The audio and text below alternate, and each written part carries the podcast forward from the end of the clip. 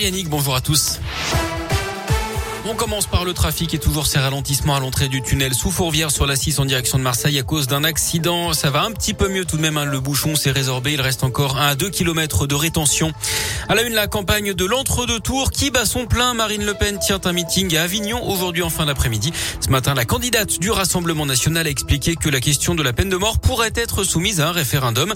Sa profession de foi, elle a été homologuée, mais avec des réserves, notamment concernant la source des chiffres liés à l'insécurité et l'immigration. De son côté, Emmanuel Macron est aujourd'hui pour tenter de séduire les écolos sur les terres d'un de ses soutiens, son ancien Premier ministre Édouard Philippe. L'autre objectif un des deux candidats, c'est de rallier les électeurs de Jean-Luc Mélenchon. Il a totalisé 22% des suffrages au premier tour. D'après un sondage Elab, 35% d'entre eux voteraient pour le président sortant, 27% pour Marine Le Pen. À noter qu'on connaît les deux journalistes hein, qui animeront le débat de l'entre-deux tours mercredi prochain. Le présentateur du 20h de TF1, Gilles Boulot, et la journaliste de France 2, Léa Salamé. On rappelle que les deux candidats avaient refusé la présence d'Anne-Sophie Lapix.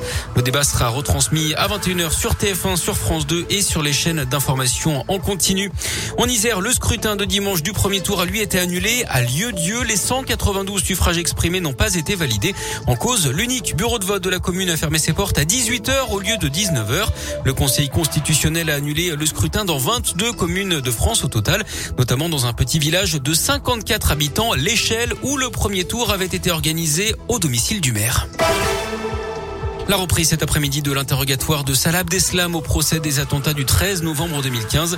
Hier, le survivant des commandos djihadistes a enfin parlé. Pour la première fois, il a déclaré que son objectif était de se faire sauter dans un café du 18e arrondissement de Paris, mais qu'il avait renoncé à le faire après avoir regardé les gens autour de lui. Il assure avoir fait machine arrière par humanité et non par peur. Dans l'actu également, l'évacuation des civils de nouveau possible à Mariupol en Ukraine. Neuf couloirs humanitaires ont été rouverts ce matin pour permettre aux habitants de fuir la ville assiégée. Hier, le président américain Joe Biden a promis une aide de 800 millions d'euros pour armer l'Ukraine au risque de tendre les relations avec Moscou. Le président ukrainien Zelensky lui a regretté qu'Emmanuel Macron refuse de parler de génocide. On connaît la programmation du festival réel événement créé par les jeunes et pour les jeunes à Villeurbanne avec un casting très alléchant. Offenbach fédère Roméo Elvis, le frère d'Angèle. Ce sera du 3 au 5 juin au parc de la Fessine.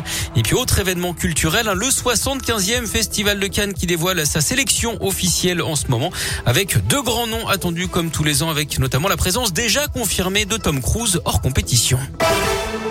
Et puis on termine par du foot avec le grand rendez-vous ce soir à Lyon, les quarts de finale retour de Ligue Europa, l'OL face à West Ham à 21h. Il y avait eu un partout à l'aller en Angleterre. Lopez et Paqueta sont forfaits hein, ce soir. L'OL qui joue une partie importante de sa saison, d'ores et déjà décevante en championnat. Lyon est distancé dans la course au podium.